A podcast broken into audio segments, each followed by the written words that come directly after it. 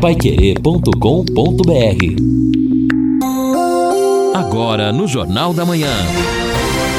Destaques finais. Estamos aqui no encerramento do nosso Jornal da Manhã, o Amigo da Cidade, aqui na Paiquerê 91,7 para você. E lembro que o tempo hoje, durante todo o dia, vai estar assim: o céu realmente aberto, o tempo bom, temperatura vai chegar a 28 graus. Amanhã, sábado, domingo, segunda, terça, quarta, até quinta-feira, permanece sol. Amanhã, máxima 29, mínima 13. No domingo, máxima 30, 20, a mínima 15. Na segunda-feira, máxima 31, mínima 17. Na terça-feira, máxima 34, mínima 20 graus. É a previsão do tempo. Olha, a participação dos ouvintes conosco, que bom aqui a, a mensagem. Agora há pouco você registrava de um senhor que estaria está né, perdido ali perto da UTFPR e a ouvinte já retorna dizendo que o sinal verde foi lá. Que legal, oh, muito sinal verde. O grupo da prefeitura foi até lá para atendê-lo e fazer o encaminhamento. Exatamente, pode ser uma pessoa aquilo que nós falamos. Que bom, parabéns, parabéns. Eu acho que é isso. E se for por nossa parte, bom, parabéns primeiro a Zélia, a Zélia, a Zélia que, que tomou a esta, iniciativa, é, exatamente. É, este ato humano, né, Exato. de perceber que alguém ali precisava de ajuda. É, ou se ela é que ligou para o sinal verde, ou se eles atenderam através da colocação aqui do, né, dela aqui no Jornal da Manhã, eu acho que isso realmente é muito bom. Antes de entrarmos nas coisas nossas aqui, a gente, o Edson abriu hoje o Jornal da Manhã falando exatamente sobre isso, essa divulgação e essa, uh, esse depoimento do ex-procurador-geral da República, uh, Rodrigo Janot, que ele realmente foi para matar, para assassinar o, o, ministro Gilmar Mendes. E o ministro Gilmar Mendes diz que ele deve, ele deve procurar um psiquiatra, porque está realmente numa situação segundo o ministro. Segundo... Mas foi terrível Não, isso, o, né? o caso é o seguinte, né? O, o, o, tem um livro que vai ser lançado aí semana que vem que diz respeito das memórias aí do Rodrigo Janot. E no livro não, ele não fala exatamente de Marmendes, mas conta um episódio em que ele quase matou um integrante do STF e tal. Mas aí nas entrevistas concedidas para Veja, Estado de São Paulo e Folha de São Paulo, e aí perguntaram e ele falou e confirmou que é o ministro Gilmar Mendes com quem publicamente ele sempre teve divergências. Divergências em teses lá no STF, aí até aí tudo bem. Mas de repente a coisa foi para o lado familiar. Uma vez o Janot pediu a suspeição do Gilmar para julgar o Ike Batista, porque a mulher do Gilmar defenderia o Ike, estaria no escritório que defende o Ike. Aí isso não aconteceu. Depois o Rodrigo, o Gilmar Mendes retrucou e começou a acusar a filha do Janot de participar de defesa, de empreiteira da Lava Jato, e a coisa foi tomando um caminho até no submundo, fora das redes sociais, é, nas redes sociais e até fora lá do STF. E segundo o Janot era mentira. Segundo o Janot, mentira. Não era, segundo não era verdade. Segundo no caso do Gilmar parece que era verdade. É, e, mas foi além disso, é. não foi só uma suspeição aqui e ali, porque isso é oficial, né? É. Mas as coisas é. foram muito maiores nos bastidores, segundo o Janot. E ele disse na entrevista, está lá claramente a frase dele, ele narra isso, tem a gravação dele narrando, chegou determinado dia no STF, ele até fala que esperava esse ministro, porque ele sempre chega atrasado, Janot fala isso, esperava ele, mas quando eu cheguei, de repente, ele já estava lá. E aí cheguei a pegar o revólver, mas na hora de atirar. Chegou a engatilhar. Chegou a engatilhar. Na hora de atirar, nós. resolveu não fazer de Deus, isso. A mão de Deus é que. É, segurou. É, eu acho que então, pensou. Olha, olha, o, olha a gravidade do que ele mas disse. Mas olha, mas se a gente pensar. Quase um faroeste caboclo. É, se pensar, olha, Gilmar Mendes já teve aquele entreveiro, o que o Joaquim Barbosa falou dele na, lá no mensalão, não sei se lembram disso. O que o. Aliás, o, o, o ministro Luiz Roberto Barroso, que ele envergonha o Supremo Tribunal Federal. Quer dizer, é, é demais. Agora, e ele diz o seguinte: eu recomendo isso, falou o ministro Gilmar Mendes, que procure ajuda psiquiátrica. Continuaremos a defender a Constituição e o devido processo legal. Muito bem, ele diz isso, mas olha só o que ele declarou ontem, e foi depois do julgamento. Em meio à indefinição sobre a possibilidade de anular condenações por prazos comuns de alegações finais entre delatores e delatados, Gilmar Mendes lançou mão das mensagens roubadas da Lava Jato para reclamar das críticas ao STF. Olha o que ele falou: falam mal de nós, chamam a nós de vagabundos, falam mal do Faquin. Passam de todos os limites, mentindo, agredindo a corte, e nós temos que atender a Lava Jato. Vamos um pouco honrar as calças que vestimos. É uma gente que passou de todos os limites. Quer dizer, então, é uma demonstração inequívoca que abriu uma guerra e que quer realmente acabar com a Lava Jato. Agora, isso é terrível. Ontem, olha, Evidente. Eu, eu, olha, me desculpe, o termo até esse, eu sinto nojo de ver alguns juízes com aquela. Aquela empáfia. Coisa, isso, empáfia, é, dando seu julgamento. Agora, por outro lado, eu vi, mais uma vez, o ministro Luiz Roberto Barroso, e eu fico até com pena dele, de estar naquele meio ali, porque hoje é um meio que não, não inspira confiança nenhuma. Aquilo que ele falou, que um ministro é, envergonha o STF, o STF envergonha o Brasil. Hoje, para mim, o STF é pior que a Câmara dos Deputados, é pior que o Senado.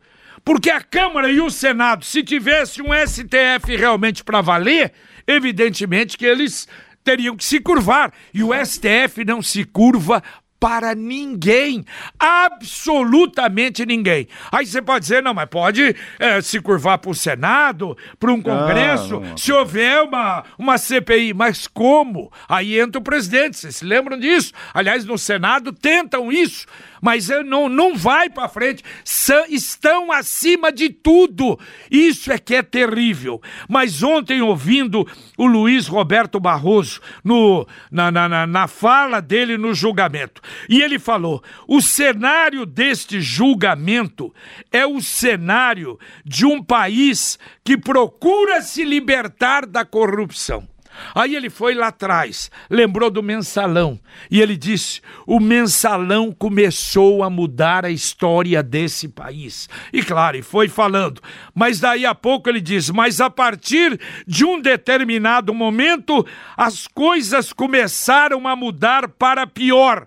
Aí ele falou daquela mudança de transferir Caixa 2 para a Justiça eleitoral. eleitoral, que aquilo foi uma vergonha, um absurdo, e ele disse: corre-se o risco de anular o esforço que vem se fazendo até aqui para é, combater esse mal que é a corrupção do país. Tá claro que esses sete ministros estão a favor da corrupção no nosso país. Porque ah, e o, e o Luiz Roberto Barroso, quando ele foi começar o, o julgamento dele, dar o voto dele, ele falou: olha.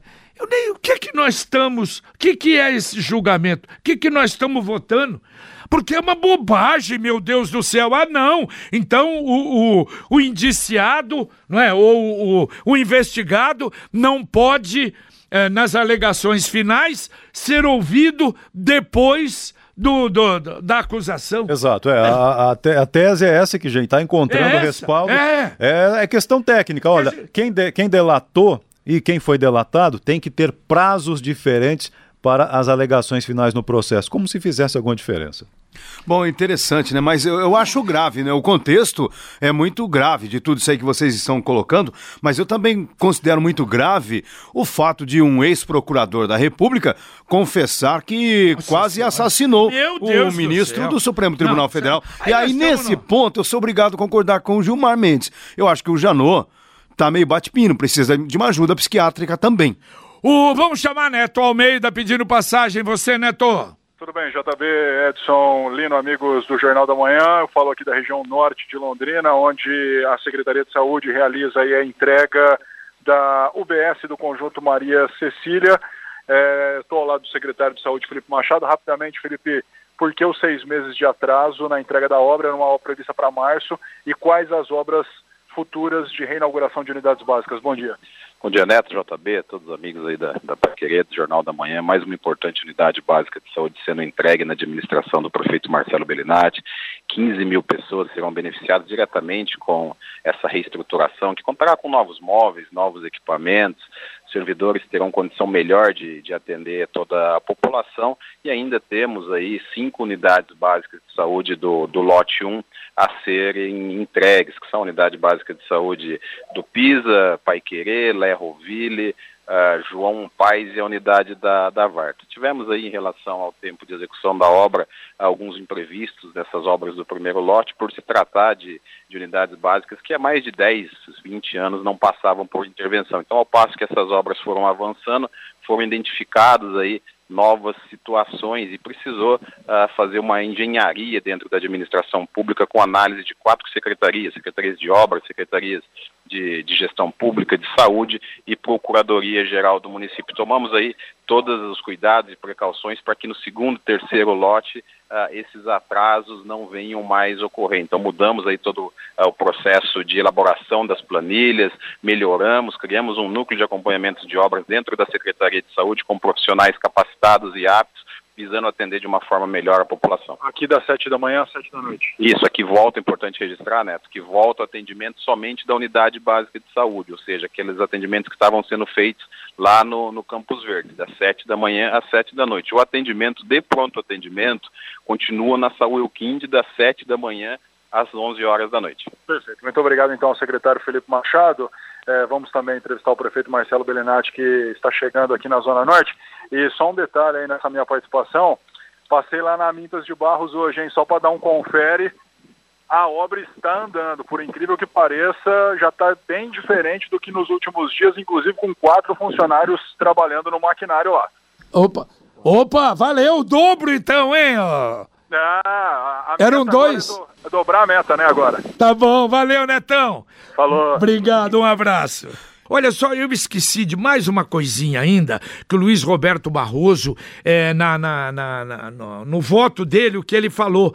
Durante o voto, ele lembrou Gilmar Mendes e o que o Gilmar Mendes leu o voto do Gilmar Mendes em 2015, que quando ele votou a favor eh, de empresas eh, para partidos políticos, só para empresas. Sim. Lá na época, o que que o Gilmar disse? Ele revelou que o dinheiro para o PT saía da Petrobras. Palavras do Gilmar Mendes. A Petrobras é nossa, ele disse. Agora eu vejo porque países fazem defesa ferrenha de estatais, quer dizer, para desviar o dinheiro como foi desviado no Brasil. Isso dito pelo ministro Gilmar Mendes. Aí ele completou: Bendita Lava Jato, porque deitou luz sobre este caso da Petrobras, disse o Gilmar lá atrás. Quer dizer, uma mudança mais ou menos, É. não é? Mais ou menos Padrão aí. político, padrão político. Exato, é padrão Mudança, político padrão mesmo. político. Hoje ele está mostrando o que é realmente a cara em relação à Lava Jato. Com a participação dos ouvintes no 33252555, Antônio, por que estão tirando postes de iluminação do campo da Vila Ricardo?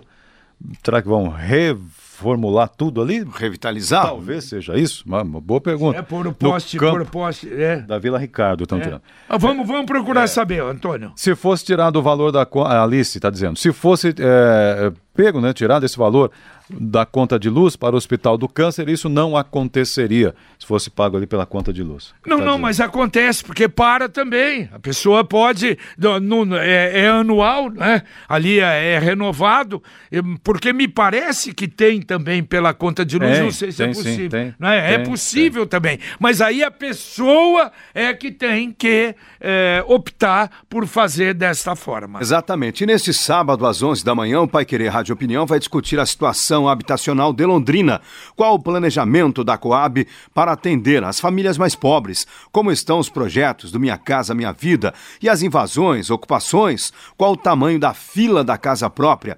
Presenças do presidente da Coab, Luiz Cândido de Oliveira, o diretor administrativo financeiro da companhia, Edmilson Pinheiro Sales, e o diretor técnico da Coab, Heleno Solano Rebelo. Você pode participar pelo 3325 25 5555, WhatsApp 999941110 ou pelo Facebook da 91,7. Participação aqui do Amadeu, do Bandeirantes. A energia foi desligada aqui na Serra da Esperança com a Serra da Graciosa e o semáforo aqui virou um caos.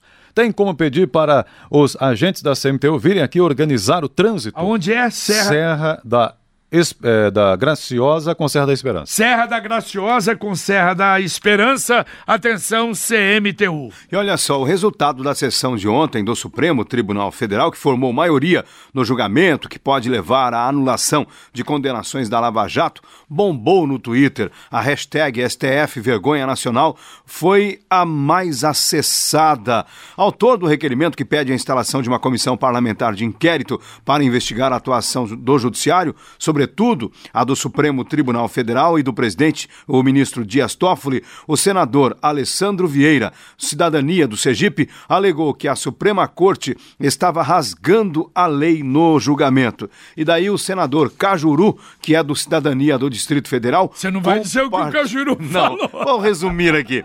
Ele compartilhou um post do movimento Vem Pra Rua que diz: o STF está matando vetando a Lava Jato e apenas 26 senadores tiveram a coragem de assinar o requerimento. Ainda não há 27 assinaturas Olha, para este requerimento. Interessante, eram 31 senadores nesse grupo, mas aí começa um tira aqui, Será? outro mas tira não ali. Vai ficar bom. Exatamente. Eu tenho lá um processinho. É, o 27 até agora não é. teve coragem. Só que tem um detalhe, ainda tem o problema do presidente.